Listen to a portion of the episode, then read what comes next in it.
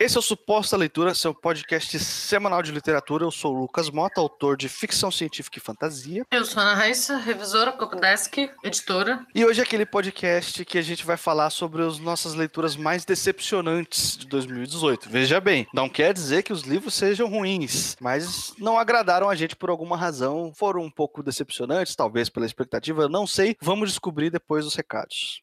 Se você que está ouvindo a gente e você acompanha o nosso podcast, você já sabe. Se você escreve, nós podemos te ajudar. Eu presto serviço de leitura crítica. Eu ajudo você a avaliar cenário, personagem, trama e ver os pontos fortes e os pontos fracos do seu texto e ajudo você a melhorar como autor ou como autora. Eu sou revisora de texto, Copdesk. A gente pode fazer esse trabalho com o livro depois que seu texto estiver pronto. Quando você pensar assim, cara, é isso que eu quero, é isso que, que vai sair, que vai ser publicado, que vai ser entregue. A gente pode trabalhar o seu texto, pode ser desde a da revisão gramatical e, e, por cima até o trabalho de transformar o seu material num livro fechado ou num conto fechado ou o que quer que seja. É só entrar em contato com a gente, nossos contatos estão sempre aqui. Se você precisar do trabalho dos dois também, como a gente sempre fala, é só entrar em contato falando, olha, eu preciso dos dois e a gente pode conversar. E se você quiser conferir o nosso trabalho ou se você apenas gosta de ler e que quer saber um pouco o que a gente está produzindo, os meus textos que estão disponíveis na Amazon vão estar linkados aí na postagem. Todos eles foram revisados pela Raíssa e a maioria foi editado por ela também, então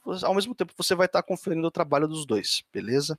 Assim como o episódio anterior que a gente falou dos nossos livros favoritos, não são necessariamente livros publicados em 2018, mas são leituras que a gente fez esse ano, certo? A sua terceira maior frustração literária? A minha terceira maior foi um livro que é o Caminhos da Liberdade no Brasil, que é o Underground Railroad do Colson Whitehead, que é um livro sobre a escravidão americana e ele pega uma ideia que é muito interessante. O, os americanos têm esse termo, que, é, que seria um, um, um trem subterrâneo, algo desse tipo, para se referir à malha de pessoas, à quantidade de pessoas, as ligações que elas tinham entre si que ajudavam essas pessoas escravizadas a fugirem ou a, a irem de um estado em que a, a, a escravidão ainda era legalizada para um estado em que ela já tinha sido abolida. E essa rede de pessoas não eram feitas só de, de brancos, claro, mas, mas de, de negros libertos e, e outras pessoas. E eles têm esse termo para se referir a isso, que é uma coisa muito legal. O narrador conta a história da Cora, que é uma, um, uma moça nascida, num, ela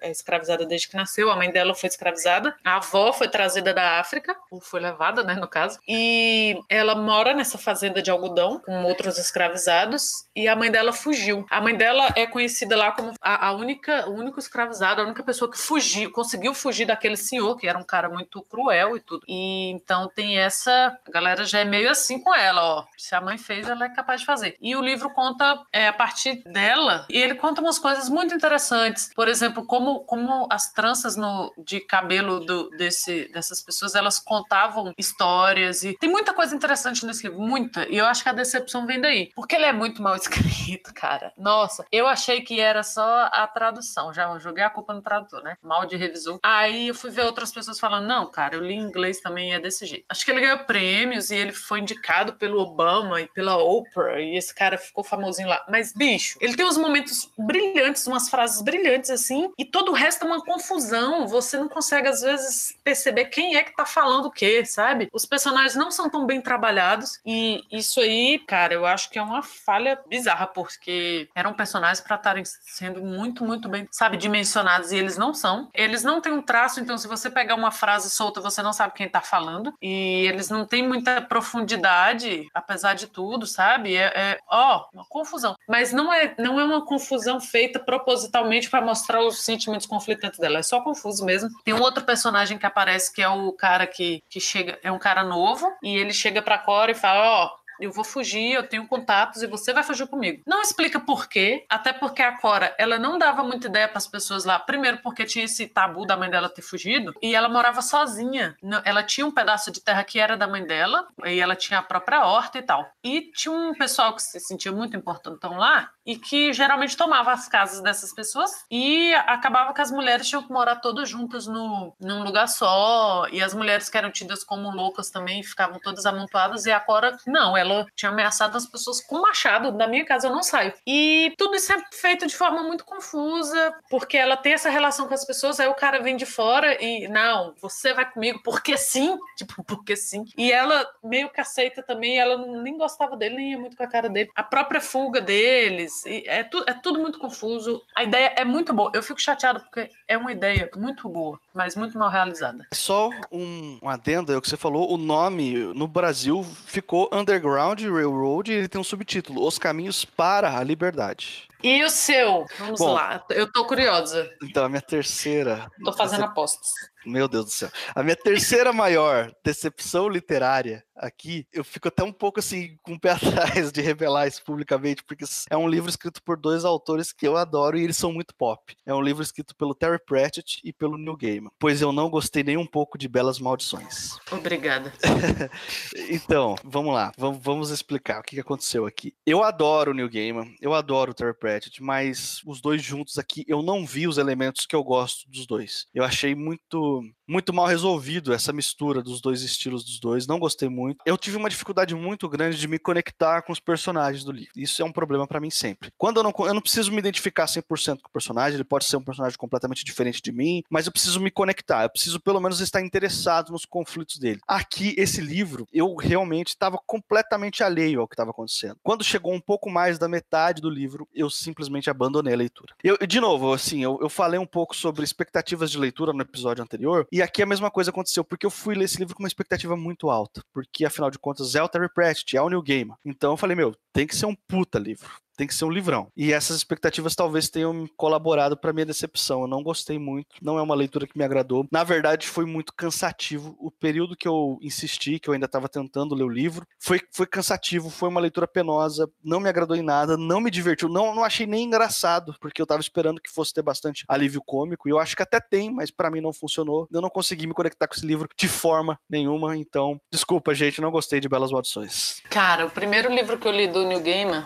foi o primeiro? Foi, que não foi estritamente quadrinhos assim? Que eu, eu já conhecia os personagens e tal. Foi o Belas Maldições. Que belas maldições. Eu, nossa, tudo que você falou aí, ó. Tudo, eu nem terminei. Péssimo. Eu tinha comprado ele e rapidamente eu passei pra frente. Não gostei de forma alguma e levei um tempo depois pra, pra voltar a ler New Game. Mas também não gostei. Eu, eu te entendo. Você falou isso, é penoso de ler. Eu também. E não pretendo dar uma segunda chance. É, eu, eu por enquanto não tô nem um pouco interessado. Eu sei que vai ter uma adaptação pra série que tá pra chegar aí. De repente, se a série for muito boa e eu tiver muito empolgado, talvez eu dê uma segunda chance. Mas até o momento eu sigo sem vontade vontade nenhuma de ler de novo.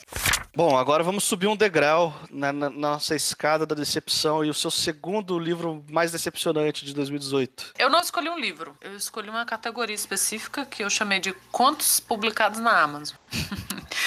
é, eu li bastante contos esse ano de, de escritores que estão tão aí, que estão produzindo agora, que estão fazendo autopublicação. E alguns episódios a gente falou de contos que a gente, eu pelo menos, li por lá e tal. Cara, mas assim, para cada conto, não tô falando nem conto bom, para cada conto que dá para ler, tem bicho, uma dezena de contos ruins, ruins, ruins, assim. Ou mal escrito, ou mal feito, ou raso. Ou... Então, assim, é um trabalho de garimpo cansativo. E eu, que não, não, me aventuro tanto nesse tipo de coisa, eu fui atrás de, de listas. Ah, os melhores publicados em janeiro na Amazon, em agosto, em julho. Cara, dentro desses melhores, eu dificilmente achei coisa boa. Por um lado, assim, você tem muita gente escrevendo hoje em dia no Wattpad, fazendo autopublicação na Amazon, blá, blá, blá. O efeito colateral é que tem muita coisa ruim sendo feita. Eu li muita coisa ruim, eu dei muito uma estrela no Goodreads. Alguns eu nem coloquei lá, de verdade, assim. Muita coisa eu não coloquei. Porque não tem, não tem qualidade, não tem qualidade literária, não tem qualidade escrita. Alguns a gente vê, ainda mais a gente que trabalha com texto, consegue ver isso, assim. Não teve um leitor beta, não teve... E eu não vou nem falar da revisão tá? Que eu sei que, que as pessoas meio que deixam para lá, dão aquela menosprezadinha. Eu já tenho minhas birras, inclusive com, com editoras grandes que falam que revisa, mas claramente não está revisado. Mas se a gente for falar de copy desk, de leitor beta, de leitura crítica, não teve. E são coisa, você vai ver assim, os amigos todos dando cinco estrelas. Fulana maravilhosa, fada da escrita. E você vai ler, bicho, quanta coisa ruim eu li. Muita, muita, muita, assim. E aí eu desisti. Mas eu levei uns meses para desistir. Mas eu li muita coisa rasa, muita coisa. Nossa, clichê é o que mais tem. Se for fazer um, um apanhado sobre clichês na literatura atual brasileira, autopublicada, meu pai. E eu tentei por um tempo tirar um, algo válido. Ah, pelo menos as pessoas estão escrevendo. Ah, pelo, né, pelo menos nada. Tá ruim. Se a gente ficar passando a mão na cabeça das pessoas, não melhoram. Como todo tipo de arte e de trabalho, é assim, cara, melhorem. Sério. E teve alguns que eu paguei 99 centavos para ler. Eu vou atrás, hein? Porque tava horrível. Então, isso que você tá falando é muito verdade, porque o nosso mercado literário, ele ainda precisa amadurecer. O pessoal precisa principalmente os autores independentes, dos quais eu faço parte. Então, eu tô falando de dentro, tá? Não tô querendo atacar ninguém eu tô falando tô sendo fazendo uma autocrítica aqui. Nós precisamos ainda divulgar mais a, a profissionalização dos autores, né? Ter essa cultura de se aprimorar, né? De você fazer cursos de escrita, se reciclar constantemente, ler bastante conteúdo de escrita também, coisa técnica. É, você valorizar o profissional, contratar os profissionais apropriados para você finalizar o seu texto, revisão, edição, essa, essa coisa toda aí que a gente fala sempre, né? Copydesk também. Tudo isso é importante. As pessoas precisam aprender a dar valor para isso e entender que isso faz parte do processo de publicação. Então, por um lado, é muito bom que a gente está tendo muitos, muitas pessoas novas publicando no Notepad, na Amazon, mas por outro lado, a gente tem essa, essa responsabilidade de melhorar, de se tornar um pouquinho mais profissional e de aprender. Então, eu consigo entender a sua frustração. Mas em resposta a isso, é, eu não sei se você viu, teve a Amazon, em parceria com três agências literárias grandes aqui no Brasil, publicaram três coletâneas, ao todo com 30 contos de autores já muito bons brasileiros, do, contemporâneos do nosso tempo agora, e eles publicaram só em e-book. A Amazon está fazendo uma campanha para difundir a leitura de conto em e-book aqui no Brasil. Eu vou mandar o link para você aí. Já é um negócio mais profissional, mais caprichado, que elimina a editora do processo. Ou seja, a Amazon fechou direto com as agências literárias, essas coletâneas. A gente tem essa possibilidade Agora que isso, isso, pode, inclusive, melhorar um pouco o mercado de contos no Brasil. Essa é, é a minha expectativa, inclusive. Eu achei muito bacana essa iniciativa. É, vai ter o link aí na postagem para você conferir e mandei aí para você também, Raíssa, para você depois dar uma olhadinha e de repente você encontrar uns contos que você acabe gostando mais. Não, mas deixar aqui a lembrança de que a Trasgo e a Mafagafo estão fazendo um trabalho muito bom nesse sentido também. Ah, eles, claro. têm, eles têm publicado muita coisa boa. O difícil é quando você vai pegar no cru ali, né? Mas Exato. eu vou, vou conferir se eu, eu gostei dessa, esse posicionamento da Amazon também. Achei legal. Não, e, e lembrando que a Trasgo e a, a, a, e a, e a Mafagafo têm publicações boas porque eles têm essa preocupação profissional com o texto tudo é revisado, tudo é editado, tem copydesk, é tudo muito bem acabado ali e passa por uma curadoria, não é qualquer coisa que eles recebem que eles publicam. Eles selecionam os melhores daquilo que recebem. Tá, e o seu, vamos aí no Walk of Shame, o seu segundo, sua segunda decepção. A minha segunda decepção é uma decepção bem forte também, viu, viu? Tava com uma expectativaça. É o seguinte, eu tava, eu fiz uma no começo do ano, eu tava numa pesquisa de ler distopias. Eu queria ler muitas distopias. Essa aqui é uma distopia assim, russa, de um autor, eu não sei a pronúncia do nome dele, mas é Yevgeny Zamiati, não sei se é assim. É, o livro chama Nós, tá no Brasil também, numa, atualmente por, pela editora Aleph, traduzido direto do russo. E ele, assim, propagandeado como ah, a primeira distopia política publicada, ah, porque o George Orwell e o Aldous Huxley se inspiraram nesse livro aqui para escrever as obras deles. E eu fui lendo, poxa, vai ser um livrão. E eu odiei em todos os aspectos. Eu não gostei. Não consegui, não desceu. Ele tem. Ele, ele é lerdo pra caramba, ele é muito devagar. Ele não se resolve. Eu, eu não gosto de história lerda. Preciso, o negócio precisa andar, entendeu? E ele tem uma insistência de ser meio poético, às vezes, que, assim, é, é foda, cara. Não, não é todo mundo que consegue ser poético, sabe? Ele aqui é muito chato, é muito cansativo. Para mim, um poético bom é o Gabriel Garcia Marques, entendeu? Que você lê e você acha maravilhoso. Aqui eu só achei chato. Então, também foi uma leitura que eu abandonei. Eu abandonei aqui, eu até anotei para não esquecer. Eu abandonei com 76%. Ou seja, eu fui muito adiante, assim, eu, eu, insisti bastante, fui dando chance, mas não deu. Foi uma, foi muito assim penoso, foi muito cansativo e foi uma decepção gigante. Cara, tô, tô decepcionado também, porque você deve estar na minha lista para ler, justamente por isso, do ah, é foda, quer inspiração pro Huxley, inspiração pro Oro. Vixe, vou é. pensar aqui. Tem uma coisa que eu tava mesmo querendo perguntar e você tocou no assunto, eu vou adiantar antes do nosso gran finale. Você termina livro ruim? Porque tem gente que assim, não, tem que ler até o final, odiei, mas fui até o final. Você lê? Eu não leio, não. Ah, eu cara, não, começou não. a ser chato. Ó, oh, Life's too short. Eu não. É, exatamente. No começo, alguns anos atrás, assim, quando eu comecei a, a, ler mais assiduamente, assim, tipo, um livro atrás do outro, sem parar, eu, eu me forçava a ir até o final, porque eu achava que era muita derrota ficar abandonando o livro. Mas eu, aí eu percebi que a minha lista de leitura só aumentava e aumentava numa velocidade muito grande. Eu falei, meu, eu não posso ficar preso aqui. Se esse livro não tá funcionando, eu, eu tenho outros para ler, e tem outros que vai ser mais legais. Eu, eu passo pro próximo. Eu não termino. Eu, alguns eu dou uma insistida, igual esse aqui. Eu insisti bastante. Eu fui até quase ao final. Assim, 76% é muito, sabe? Para um livro que você não tá gostando, eu considero que, que eu li bastante até dele. Mas eu, eu normalmente eu abandono, assim. Tem, tem livro que eu leio dois capítulos e falo, não, não, não dá. Não dá, mas esses, esses aí eu, eu nem coloco lá no Goodreads. Eu, ah, eu, só, eu também não. Eu, os que eu coloco no Goodreads eu tenho que ler pelo menos metade, aí eu aviso na minha resenha, ó, eu não li inteiro, parei com tantos por cento, por causa disso e disso. Mas tem livro, cara, que eu, que eu leio um capítulo eu já sei, esse aqui não vai dar, esse aqui tá ruim. Eu terminei um livro muito ruim esse ano, e ele nem tá na minha lista, mas é porque eu li para fazer uma disciplina, eu tive que fazer um seminário sobre ele, e tem e eu fiz um seminário todo sobre. Porque o professor que indicou. Ah, tem um, um, tipo de livro que eu me obrigo a ler até o final, que é quando é um livro de pesquisa, que eu tô precisando daquela informação para alguma. Geralmente para alguma coisa que eu vou escrever. Quando é, quando, é para ah. pesqui, quando é para pesquisa, eu vou até o final. É igual você, que você leu inteiro por questões acadêmicas, né? Porque o professor é. mandou assim. Aí você tem que ler, né? Você tem que ler. Como é que você vai. Você não consegue nem enrolar se você não leu tudo. E esse nós aí já, já tô também. Eu, eu sei que tem pessoas que gostaram do nós. Se você procurar outras resenhas aí no YouTube ou até em blog, você vai ver que, que algumas pessoas elogiaram bastante. Então, mas sei tem lá. pessoa pra todo nesse mundo também. Tem gente que come lesma. É. Não, mas assim, assim você não pode se guiar só pela minha opinião, né? Tipo, lê, lê você, dá, dá a sua chance pro texto aí, veja o que você acha, né? Depende. Vai, vai, vai ficar ali. Uma hora acontece. Uhum. Então agora é hora da gente falar da nossa maior decepção. Eu acho que vai ser o mesmo para os dois. Eu já tenho um pouco. Eu acho, eu acho que eu sei qual que é. Eu também boto pé. Vai lá, Raíssa, qual que é a sua maior decepção? Conta até 13 falando. Cara, foi 1984. É isso aí, é isso aí mesmo.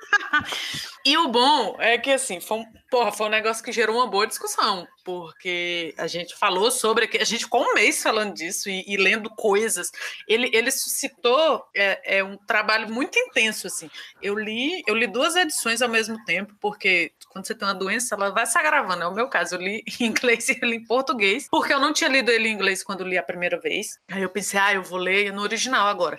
E aí, como a leitura foi ficando daquele jeito que a gente falou no outro, no outro episódio, eu falei, velho, pera, eu vou pegar aqui em português. E acabei meio que, que lendo alternado. Li os textos a respeito do, disso.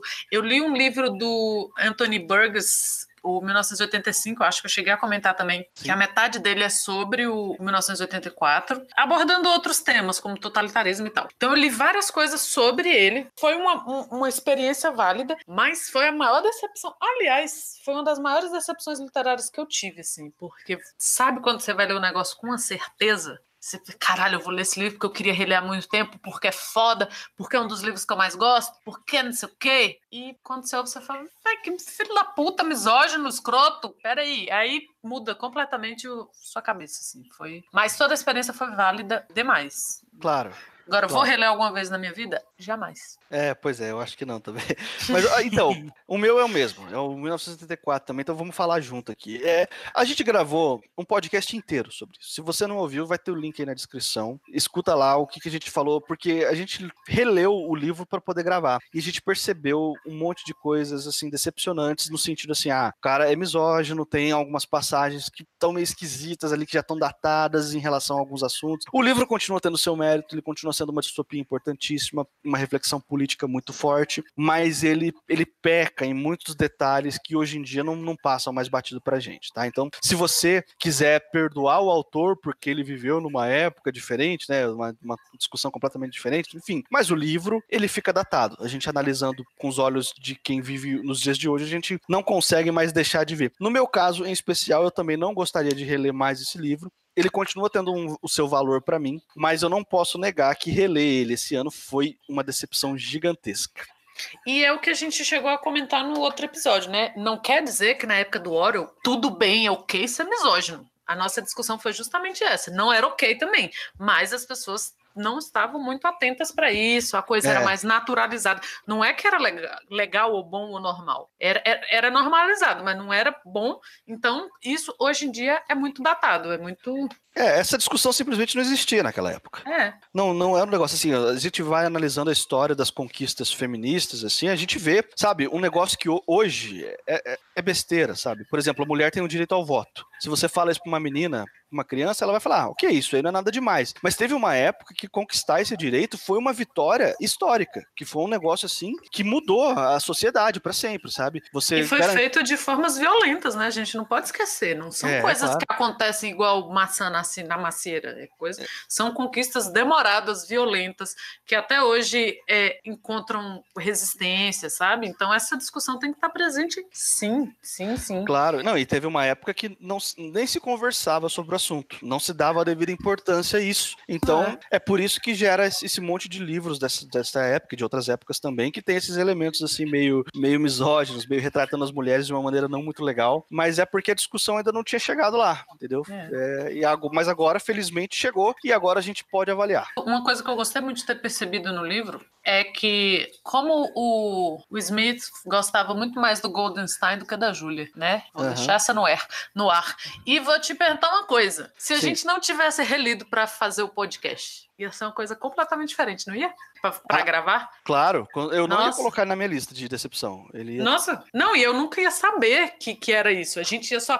Nossa, vamos falar de um livro que a gente curte pra caralho, sem ler de novo. Tem que é, ler. Tem exatamente. Que ler. E eu gosto muito de releituras, assim, eu acho que elas trazem esse enriquecimento. Claro, vai destruir os ídolos aí, mas ídolos são feitos para serem destruídos, né? Exato. Vai destruir e, e que bom, né? Porque eu li esse livro, sei lá, 15 anos atrás. Eu não queria ter a mesma cabeça de 15 anos atrás. Ou tinha que achar ele muito mais maravilhoso, porque às vezes a gente relê ou revê um filme e pensa, caralho, é muito bom mesmo. Ou, bicho, aprende com isso. Bom, a gente gravou um podcast inteiro sobre esse assunto. Recomendo que você escuta, é o Suposta Leitura número 5. Até hoje é o mais ouvido e o mais baixado de todos os que a gente gravou, porque eu acho que as pessoas sentiram a nossa dor.